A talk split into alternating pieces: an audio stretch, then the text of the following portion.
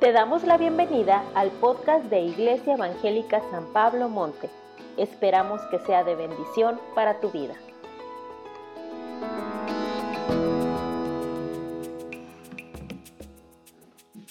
Ay, Señor Jesús, gracias, gracias, gracias por este tiempo. Cierra tus ojos un momentito conmigo y dale gracias a Jesús. Gracias por este tiempo, gracias por tu iglesia, Señor, gracias por la vida de cada persona que está aquí el día de hoy. Gracias, Señor, por tantas y tantas y tantas bendiciones. Gracias por todo lo bueno que ha sido con nosotros. Toma un segundito, dale gracias y dile gracias, gracias, gracias, Señor Jesús. Te amamos, te bendecimos y no nos cansamos de adorarte y de darte gracias. No nos cansamos de reconocer lo bueno que eres con nosotros, lo maravilloso que eres con nosotros, lo grande, lo amoroso. Eres todopoderoso, eres, eres Está mal decir que eres increíble porque te creemos a ti, Señor, pero eres asombroso, eres demasiado grande para nuestra mente finita y nunca nos dejas de asombrar, nunca nos dejas de maravillar, nunca nos dejas de sorprender, Señor. Gracias por tu amor, gracias por tu misericordia, gracias por tu gracia, Señor. Gracias por tu palabra y en este momento, Señor, que nos disponemos a escuchar tu palabra, nos sometemos a ti, Señor, a tu autoridad, a tu señorío, a tu palabra, al mover de tu Espíritu Santo, lo que tú quieres hacer y decir a tu iglesia en esta hora es tuyo, Señor, este tiempo es tuyo. En el nombre de Cristo Jesús. Gracias, Señor. Amén. Amén. Voltea con tu vecino y dile que bien te ves hoy. Que desayunaste, que te ves muy alegre, muy contento, muy feliz. Los que fueron al concierto se ven medio desvelados, pero ¿qué tal la pasamos anoche? Amén. ah, pero anoche, ¡uh! nos gozamos en el concierto. Fueron varios, varios de los muchachos y sus papás y la pasamos bien padre, ¿verdad? Por eso tenemos cara de búho el día de hoy, pero felices. Y gracias a Dios por eso. Ah, antes de comenzar con la palabra, quiero decirles dos cosas muy importantes. El próximo fin de semana vamos a estar ocupados, muy ocupados, y espero contar con su apoyo todos. Es el taller de matrimonios en playas, es viernes y sábado, ya es esta semana. Allá atrás está Luis con un póster grande, grande, grande. Si voltean para atrás, es más, vente para enfrente, Luis. Para que te vean. si les digo a todos que volteen para atrás, mejor que se venga él para enfrente. Luis tiene el póster grande, grande, grande del taller de matrimonios que ya es este viernes y sábado, por lo tanto hoy es la última vez que lo vamos a mencionar y también hoy es el último día para inscribirse porque como incluye los alimentos, necesitan ellos contratar los alimentos, la cena del viernes, el desayuno del sábado, la comida del sábado y los snacks. ¿Y a cuántos de ustedes les choca organizar una fiesta y no saber cuántos van a venir? A mí me choca organizar una fiesta y no saber para cuántos comprar comida. Y el otro día compramos para un evento ocho cajas de pizza y ¿qué creen? Se quedaron siete, porque no llegaba mucha gente que esperábamos.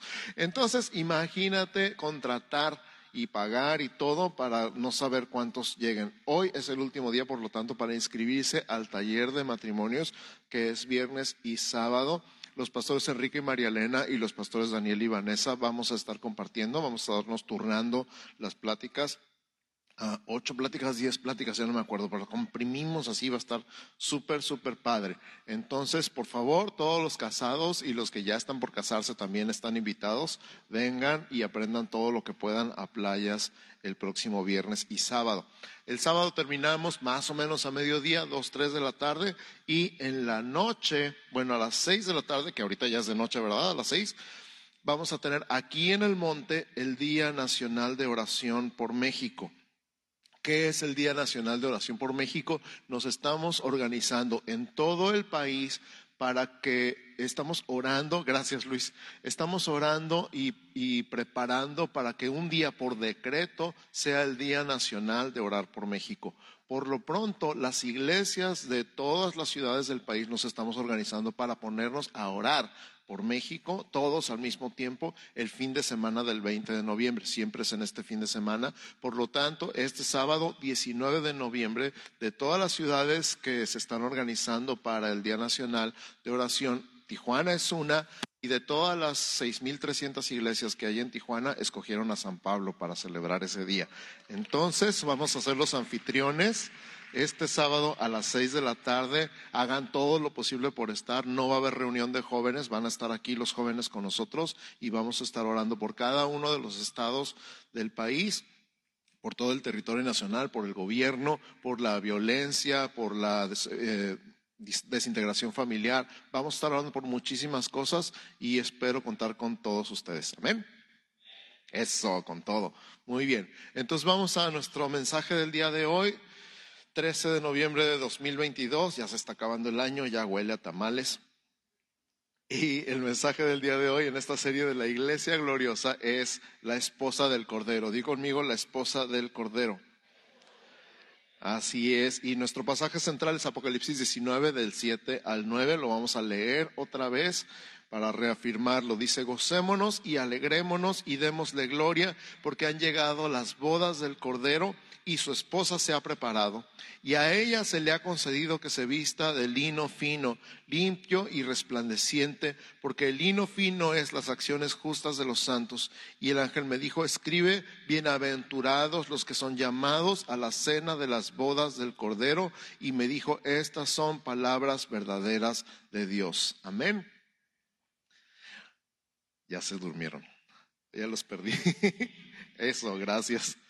Ah, como a manera de repaso, la semana pasada que iniciamos la serie, esta iglesia gloriosa, hablamos de Efesios capítulo 5 y particularmente los versos 26 y 27 que dice, para santificarla, habiéndola purificado en el lavamiento del agua por la palabra, a fin de presentársela a sí mismo una iglesia gloriosa, que no tuviese mancha, ni arruga, ni cosa semejante, sino que fuese santa y sin mancha. Y dijimos la iglesia tres cosas, ¿se acuerdan? Tres palabras claves. Si se acuerdan de las tres, se acuerdan de todo el mensaje. ¿Se acuerdan cuáles eran esas palabras? Amada, santificada y purificada. Ay, qué bien, dense un aplauso fuerte por acordarse. Y los que no se acordaron, denle un aplauso a los que sí se acordaron. Gracias, los que están tomando notas, ya ven si sirve de algo tomar notas. A lo mejor el maestro pregunta la siguiente semana. Entonces, necesitamos ser la iglesia gloriosa también en nuestra conducta, necesitamos ser gloriosos en nuestra adoración y necesitamos ser gloriosos en nuestras acciones. Esta es la iglesia gloriosa. Tanto el domingo pasado como en meses anteriores vimos que la iglesia es la esposa de Cristo, una forma metafórica de describirla.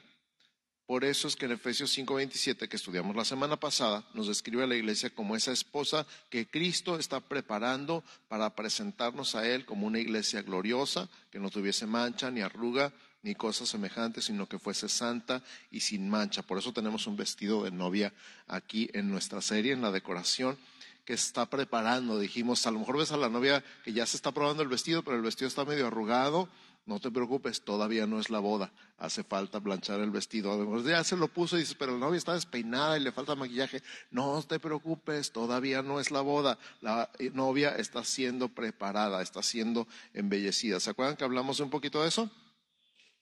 Entonces, Él está preparando a la iglesia. Podemos ver también a lo largo de toda la Biblia, pero sobre todo en el Nuevo Testamento, Cristo es identificado como el Cordero de Dios. Di conmigo, el Cordero de Dios. Uno de los títulos de Cristo es el Cordero de Dios. Juan lo identifica así en Juan 1.29. Si estás tomando notas, Juan 1.29 dice, he aquí el Cordero de Dios que quita el pecado del mundo. Juan el Bautista dijo esas palabras. Entonces, Cristo es el Cordero. Di conmigo, Cristo es el Cordero.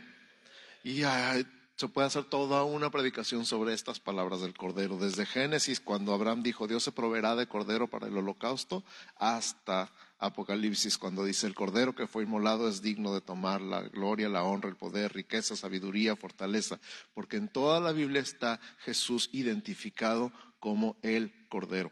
Él es el Cordero de Dios que quita el pecado del mundo. Y me encanta una cita de Zacarías, me estoy saliendo el mensaje, pero me encanta, donde dice Dios, yo voy a quitar el pecado del mundo en un día. Y así fue, el día de la cruz. Él quitó el, pecado del medio para que tú y yo podamos acercarnos a Dios con toda confianza. Entonces, Él es el Cordero, la iglesia es la novia del Cordero.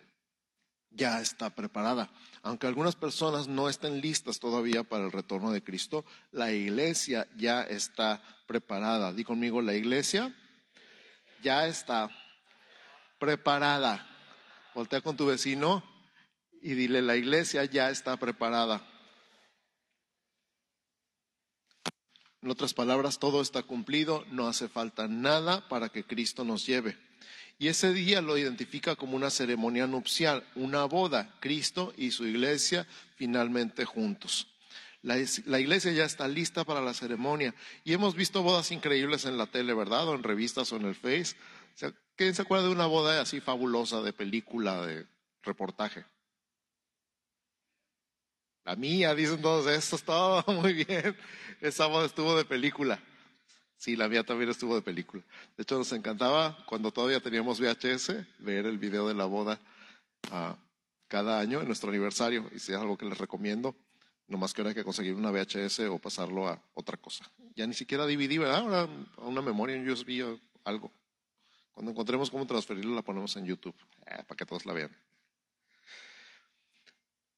Ninguna boda, este es el punto, se compara con las bodas del Cordero. Ninguna boda, ni siquiera las bodas de la realeza, ninguna boda se compara con las bodas del Cordero.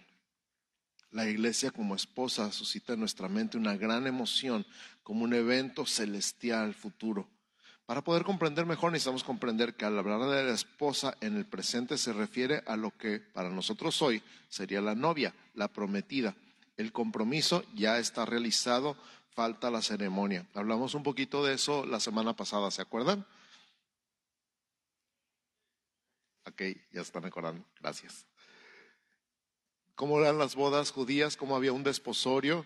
y cómo entonces el novio se iba a preparar lugar y la novia se preparaba ella misma, se purificaba, tenía un baño ritual, se estaba embelleciendo durante un periodo máximo de un año y un día, cualquier día, el padre del novio podía decir, ya está lista la casa, la morada, ve por ella. Y entonces iba por ella y la recibía, la recogía o era entregada más bien al novio y entonces era la fiesta. Y hablábamos de esto, como Cristo está preparando morada en el cielo para nosotros, como la iglesia está siendo preparada aquí en la tierra, como Cristo va a venir por su iglesia y entonces van a ser las bodas del Cordero. Todo eso estamos hablando en, en esta serie. Estamos pensando en las bodas del Cordero, estamos atrapados en el gozo de pensar lo espectacular que serán las bodas del Cordero, los sonidos, las alabanzas celestiales y nosotros siendo parte de ese cortejo glorioso. La iglesia es representada en el Nuevo Testamento como una virgen pura que espera la venida de su esposo. Eso está en 2 Corintios capítulo 11, verso 2. Si estás tomando nota, anota. 2 Corintios 11, 2. Dice, porque os celo, está hablando Pablo, con celo de Dios, pues os he desposado con un solo esposo para presentaros como una virgen pura. ¿A quién? A Cristo. Entonces Pablo se ve a sí mismo como el que está ayudando a preparar a la esposa para presentarla a Cristo y presentarla como como una virgen pura. De esta manera la iglesia se ha constituido en la gloriosa, no por causa de ella misma, sino por el rescate que pagó el esposo. ¿Se acuerdan que hablamos de las vacas la vez pasada? aquella mujer por la que pagaron más vacas que por nadie más en la isla y como de sentirse toda fea y toda triste y toda despreciada se convirtió en una mujer hermosa con un porte increíble por la seguridad y porque se dio cuenta tarde o temprano de que era la mujer que más valía en la isla. Y nosotros somos esa mujer. Cristo se entregó a sí mismo por la iglesia. Nadie ha pagado un precio jamás y nadie pagará un precio jamás como el que Cristo pagó por la iglesia. Así se representa al pueblo de Dios. Cuando Cristo venga por su iglesia, lo hará para que ella esté al lado de su amado, disfrute todo lo que Él ha preparado para ella. Y entonces gozaremos de esa unión celestial. ¿Te puedes imaginar esa boda? ¿Cómo será el traje del novio? ¿Cómo será el vestido de la novia? ¿Te imaginas la fiesta en el cielo cuando esto acontezca? ¿Te imaginas la cena que acompañará las bodas del Cordero? De esta manera podemos comprender un poquito mejor el tema de hoy, la esposa del Cordero. Y nuestro pasaje central es lo que afirma Apocalipsis 17 del 7 al 9, nuestro pasaje de la semana que ya escuchamos varias veces el día de hoy. Las bodas del Cordero y su esposa, la iglesia, nosotros. Entonces vamos a hablar un poquito más de eso. Número uno, nuestro bosquejo del día de hoy. Número uno, como esposa del Cordero, la iglesia tiene al mejor esposo. Como esposa del Cordero, la iglesia tiene al mejor esposo. Cristo, el Cordero de Dios, es el esposo. Juan el Bautista presentó a Jesús como el esposo. Ya hablamos de que lo presentó como el Cordero, pero también como el esposo. Su ministerio tuvo como propósito presentar a Cristo como el esposo de la iglesia. Él vino a hacer la unión terrenal entre Cristo y la iglesia. Es como que los presentó. Cuando algunos de los discípulos vinieron preocupados porque las multitudes estaban yendo detrás de Jesús, él mismo afirmó que él no era el Cristo, sino el amigo del esposo. Di conmigo, el amigo del esposo. ¿Quién era Juan el Bautista? El amigo del esposo. ¿Cuántos se conocieron por un amigo? Matrimonios casados, ¿cuántos se conocieron por un amigo? Ahí te presento una amiga y no sabían que iban a acabar casados. ¿Sí? ¿No? ¿Poquitos? ¿Los demás cómo se conocieron? Bueno, luego nos platican. Juan 3:29. No estoy muy seguro si la cita está bien escrita, se me hace que la copie mal. Pero dice, el que tiene la esposa es el esposo, mas el amigo del esposo que está a su lado y le oye, se goza grandemente de la voz del esposo. Así pues, este mi gozo está cumplido. Creo que la cita no la copié bien, a lo mejor es 1.29, 2.29. ¿Sí está bien? Ok, gracias. Otra vez, el que tiene la esposa es el esposo, mas el amigo del esposo que está a su lado y le oye, se goza grandemente de la voz del esposo. Así pues, este mi gozo está cumplido. Imagínate el que los presentó en la boda. Para aquellos tiempos el amigo del esposo era el encargado de hacer todos los preparativos para el enlace nupcial. Esperaba hasta que el esposo llegara con su amada a la cámara nupcial cuando oían los gritos que anunciaban la llegada de los novios, les abría la puerta y una vez adentro se aseguraba de dejar todo arreglado y cerraba la puerta, se perdía en medio de la oscuridad, feliz por haber cumplido con su tarea. Vamos a, culturalizar esto un poquito a la fecha del día de hoy. Por lo menos si no han tenido una dama de honor, ¿cuántas mujeres tuvieron una dama de honor en su boda? O damas, que a veces usaban varias. ¿Sí? Una, dos, tres, cuatro, cinco. Ok. ¿De qué se encargaban las damas? De que todo estuviera en orden, de que todo estuviera perfecto. ¿Cuántos han visto en, la peli, en las películas de bodas la dama de honor acompañando a la novia a escoger el vestido, a preparar todo? ¿Sí? El pastel, probar el banquete, cosas así. Y en las bodas también, en las películas, porque aquí en México no se acostumbra, pero en Estados Unidos se acostumbra el best man en los hombres, a la hora de estar en el altar, el novio está parado enfrente del altar viendo hacia el pasillo, pero no está solo, su mejor amigo está a su lado y está viendo cómo entra la novia y lo acompaña para que no esté parado solito, no vaya a salir corriendo. No, no es cierto. Sí, para agarrarlo por si quería correr.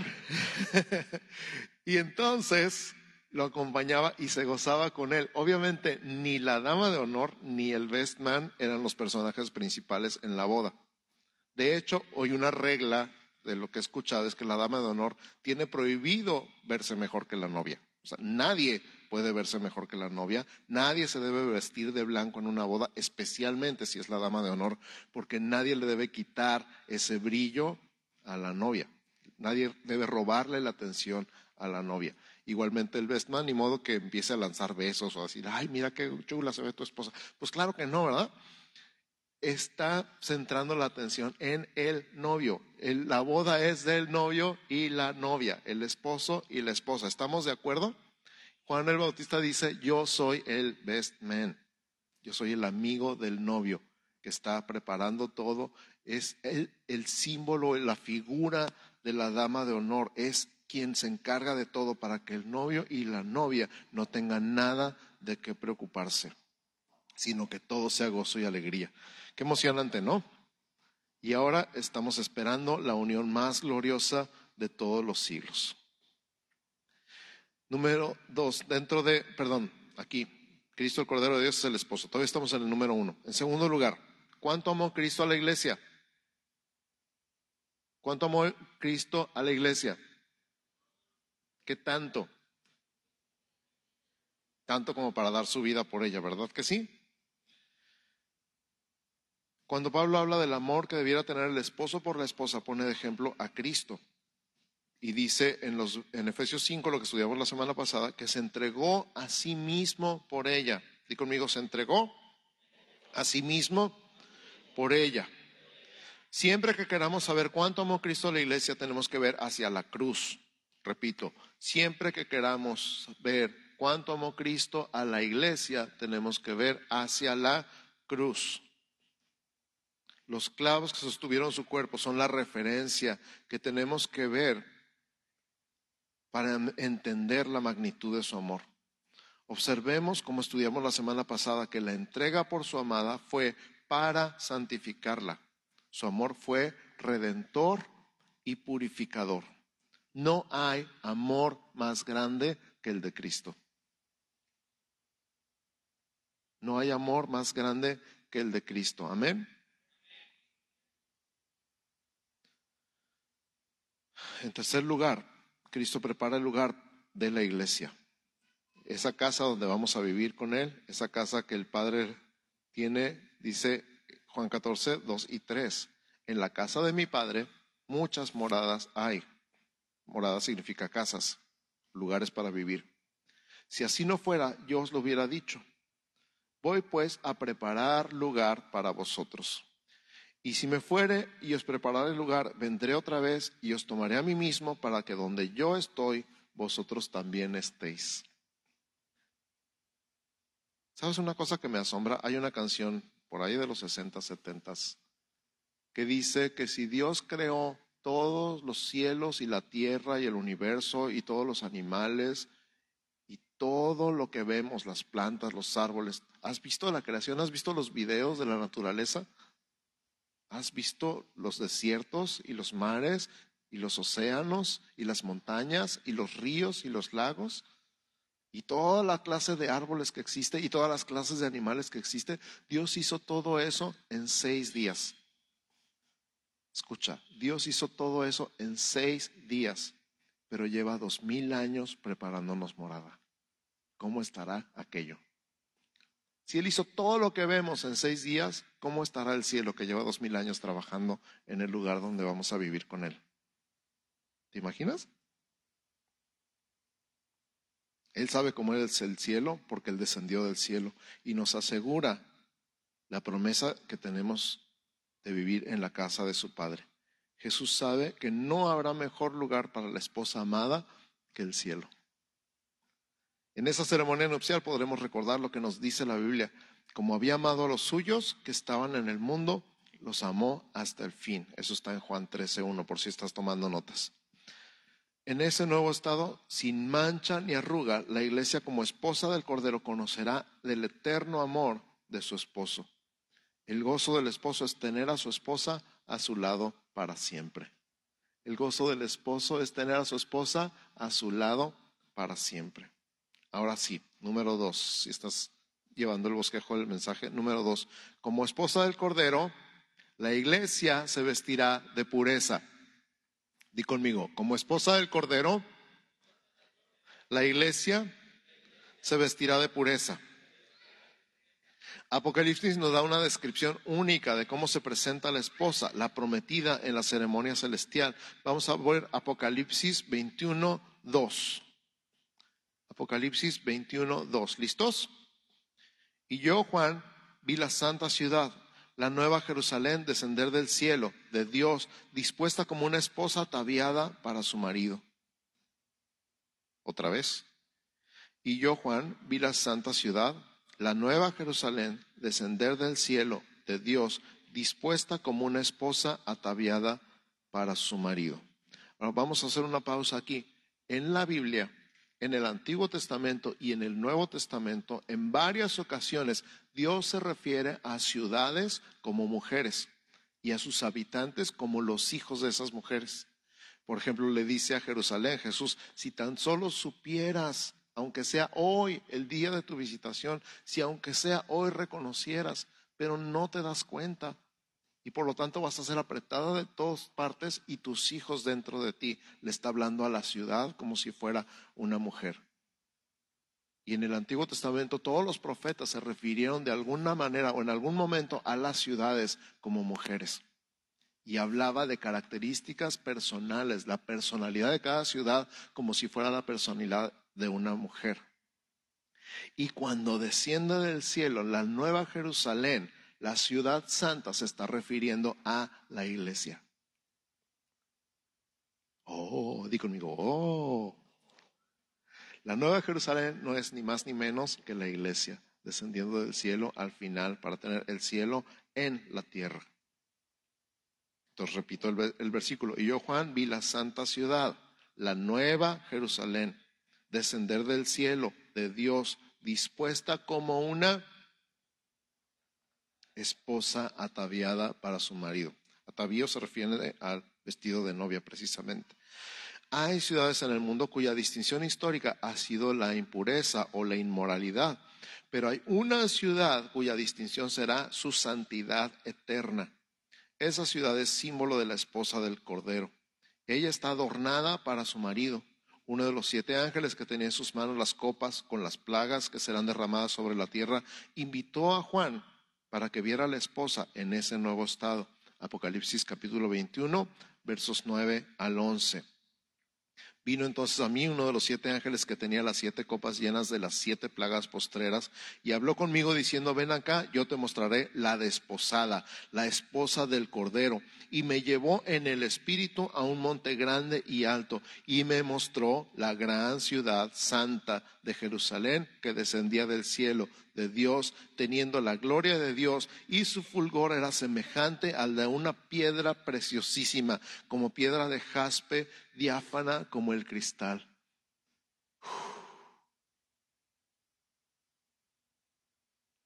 Escucha esto. Escucha. Iglesia, así te ve Jesús. Iglesia, así te ve Jesús, como una piedra preciosísima. preciosísima. Así te ve Jesús, iglesia. Y así te vas a ver al final. Aunque no te veas a ti misma así ahorita, así te vas a ver al final. Vestidos de ropas blancas. El vestido blanco de la novia es símbolo de pureza. En el cielo los redimidos aparecen siempre con vestidos blancos. Un ejemplo es Apocalipsis capítulo 7, verso 9. Si estás tomando notas, Apocalipsis 7, 9. Dice, después de esto miré y aquí una gran multitud, la cual nadie podía contar, de todas las naciones y tribus y pueblos y lenguas que estaban delante del trono y en la presencia del Cordero, vestidos de ropas blancas y con palmas en las manos. Me encanta este pasaje. Una de las cosas que me encanta es cuando lo, he platicado con personas que son testigos de Jehová y que hablan de los 144 mil, que son los únicos que se van a salvar. Y les digo, para empezar, lo que dice la Biblia es que son 12 mil de cada tribu de Israel, o sea que hay que ser israelita, que son hombres y que son vírgenes. Entonces ya caminamos todos. Pero ellos omiten este pasaje. Y este pasaje, escúchalo otra vez. Mire, y aquí una gran multitud, la cual nadie podía contar. ¿De dónde? De todas las naciones y tribus y pueblos y lenguas que estaban delante del trono y en la presencia del Cordero, vestidos de ropas blancas y con palmas en las manos. Dale gracias a Dios. Ahí estás tú. Ahí ponle una nota al margen de tu Biblia. Ahí estoy. Ahí estoy. Ahí voy a estar. Ahí está la novia del Cordero, vestida de blanco. Jesucristo la limpió con su sangre. Jesucristo la limpió con su sangre. Ahí en el verso 14 dice que esa blancura viene de la sangre del Cordero, con el fin de presentársela a sí mismo una iglesia gloriosa, sin mancha ni arruga. Pablo ya había tenido esa visión, lo leímos en 2 Corintios 11.2. La pureza entonces es símbolo de la santidad de la iglesia dada por Cristo. Hebreos 12.14 dice, seguid la paz con todos y la santidad sin la cual nadie verá al Señor. Repito, seguid la paz con todos y la santidad sin la cual nadie verá al Señor. Recuerda, ¿cómo consiguió la novia su vestido blanco? En la sangre del cordero. Lavado en la sangre del cordero. No hay otra manera de lavar tus vestidos. No hay otra manera de aparecer blanco delante de Dios más que siendo lavado o habiendo sido lavado por la sangre del cordero. Amén. Eso que nunca, nunca, nunca se te olvide. ¿Cómo se va a parar la novia si no está vestida de blanco en el altar? Delante del cordero. Pero esa blancura no la consigue ella sola, es por la sangre del cordero. Amén. Pureza y santidad son conceptos muy cercanos. Número tres, nuestro bosquejo del día de hoy. Número tres, como esposa del Cordero, la iglesia aguarda el día de su boda. Como esposa del Cordero, la iglesia aguarda el día de su boda. Recordemos todo el tiempo del compromiso, mientras la ceremonia no se realizaba, era un tiempo de preparación, que en algunos casos duraba hasta un año, y después venía la boda. Entonces, ¿qué esperamos? Esperamos que Cristo venga por la iglesia. A eso le llamamos el arrebatamiento. ¿Cómo le llamamos? El arrebatamiento. Hay gente que tiene miedo del arrebatamiento. No tengas miedo, es el día que Cristo viene por su iglesia. Si tú eres la iglesia, ¿por qué tienes miedo? Es el mejor día de tu vida. Es el mejor día de tu vida. Amén. No digas, ay, no, que Cristo no venga todavía. ¿Por qué no? Porque no has entendido nada. Es el mejor día de tu vida, iglesia.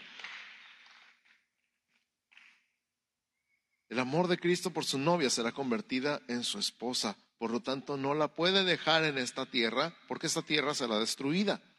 La figura del novio viniendo al rescate de su novia es indescriptible para la mente humana. La iglesia a través de las edades ha pasado por muchas etapas, muchas veces marcada por el sufrimiento y la persecución. El rapto plantea, plantea perdón, el momento más glorioso para la iglesia. Ahí va a pasar de ser la iglesia militante a ser la iglesia triunfante. Pablo vio ese día reflexionando en descenso del novio glorioso, rodeado del más sublime séquito. Escucha lo que dice Primera Tesalonicenses 4, 16 y 17. Y apunta, ahora sí que apúntele bien. Primera Tesalonicenses 4, 16 y 17. Porque el Señor mismo, con voz de mando, con voz de arcángel y con trompeta de Dios, descenderá del cielo y los muertos en Cristo resucitarán primero. Luego nosotros, los que vivimos, los que hayamos quedado, seremos arrebatados juntamente con ellos en las nubes para recibir al Señor en el aire y así estaremos siempre con el Señor. Ya me lo estoy imaginando. Las bodas del Cordero. Entonces empieza con el arrebatamiento y continúa con las bodas. En aquellos días habrá una enorme alabanza celestial de una gran multitud. Apocalipsis 19 del 6 al 8. Apocalipsis 19, 6 al 8. Apúntale. Oí como la voz de una gran multitud como el estruendo de muchas aguas, como la voz de grandes truenos que decía, aleluya, porque el Señor nuestro Dios Todopoderoso reina. Gocémonos y alegrémonos y démosle gloria, porque han llegado las bodas del Cordero y su esposa se ha preparado y a ella se le ha concedido que se vista de lino fino, limpio y resplandeciente, porque el lino fino es las acciones justas de los santos. La clave aquí es que la esposa está preparada. Amén. Su condición gloriosa, haber sido lavada con la sangre del cordero, está lista para recibir al esposo. ¿Cuántos dicen amén? Amén. En conclusión, la belleza, la pureza y la lealtad duradera son conceptos que la palabra esposa comunica a plenitud. Repito, la belleza, la pureza y la lealtad duradera son conceptos que la palabra esposa comunica a plenitud. La iglesia como esposa debe, necesita reflejar ese estado. De ahí la invitación bíblica, bienaventurados los que son llamados a la cena de las bodas del Cordero. Y me dijo, estas son palabras verdaderas de Dios, lo que dice el verso 9 de Apocalipsis 19. En ese día glorioso, Dios enjugará toda lágrima de los ojos y ya no habrá muerte, ni habrá más llanto, ni clamor, ni dolor, porque las primeras cosas pasaron. Eso está en Apocalipsis 21, 4. Este es el último versículo, lo prometo. Y lo voy a repetir.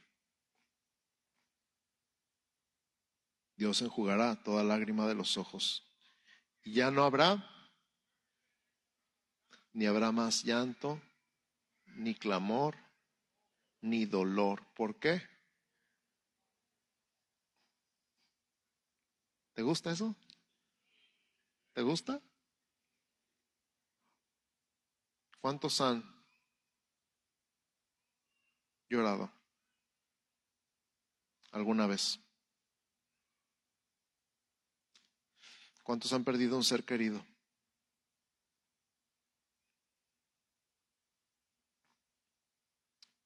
¿Cuántos han gritado de dolor alguna vez, aunque sea en una almohada? o un cojín o un cuarto vacío o la playa. Eso es clamar.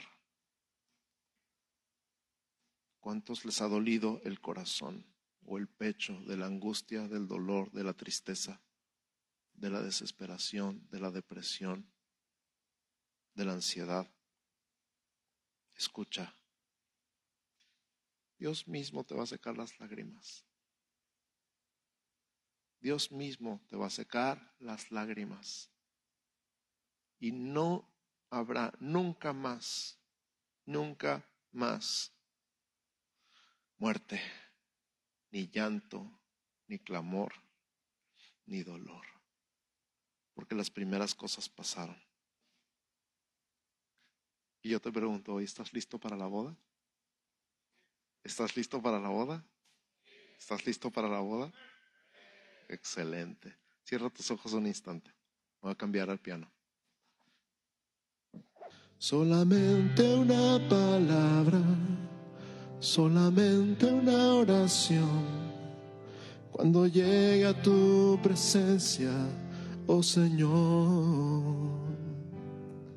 no me importa en qué lugar de la mesa me haga sentar o el color de mi corona si la llego a ganar. Solamente una palabra, si es que aún me queda voz, y si logro articularla en tu presencia. No te quiero hacer preguntas, solo una petición y si puede ser a solas, mucho mejor. Solo déjame mirarte cara a cara, aunque caiga derretido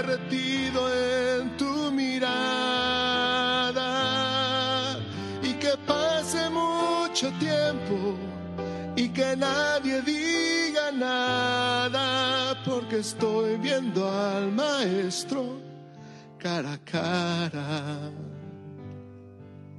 Que se ahogue mi recuerdo en tu mirada. Quiero amarte en el silencio y sin palabras. Que pase mucho tiempo que nadie me lo impida, que he esperado este momento toda mi vida.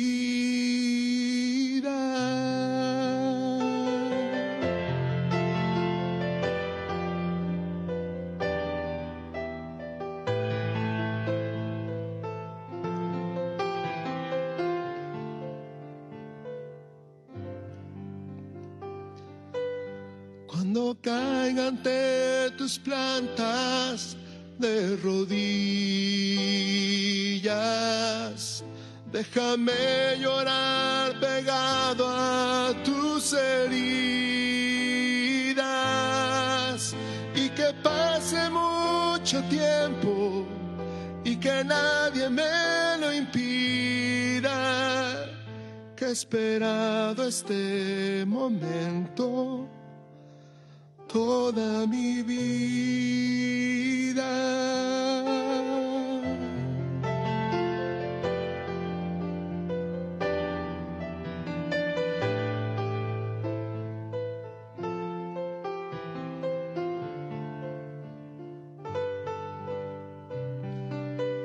Ponte conmigo de pie un segundito.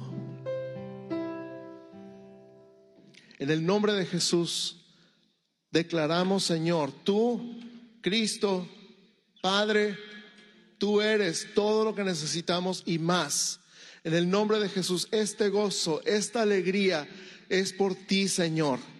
Es por quién eres tú es porque tú eres el Dios Todopoderoso, es porque tú eres el Altísimo, es porque tú eres el Dios que siempre está presente y no solamente presente, está involucrado en nuestra vida. Eres el Dios que eres nuestro pastor, eres nuestro proveedor, eres nuestro sanador, eres nuestra fortaleza, eres nuestra sabiduría, eres nuestra paz, eres el escudo alrededor de nosotros que nos defiende, eres nuestra gloria y el que levanta nuestra cabeza y toda nuestra confianza está en ti. Cada petición, cada necesidad de salvación, de sanidad, de provisión, de protección, de sabiduría, de fortaleza, de paz, de reconciliación, es suplida en ti. Hablamos libertad de la enfermedad, hablamos libertad de toda opresión, hablamos sanidad, hablamos libertad de adicciones en el nombre de Jesús en este momento sobre tu iglesia, sobre tus hijos. Declaramos que tus hijos son libres, son sanos, son prósperos por el poder de tu sangre, por tu gracia, por tu fortaleza, porque tú eres nuestro Dios, porque te tenemos a ti y porque te tenemos a ti no necesitamos nada más. En el nombre de Cristo Jesús. Gracias Señor. Gracias Padre, en el nombre de Jesús. Y ahora iglesia, que el Señor te bendiga y te guarde. Que el Señor haga resplandecer su rostro sobre ti y tenga de ti misericordia. Que el Señor alce sobre ti su rostro y ponga en ti paz. En el nombre de Jesús. Amén, amén y amén.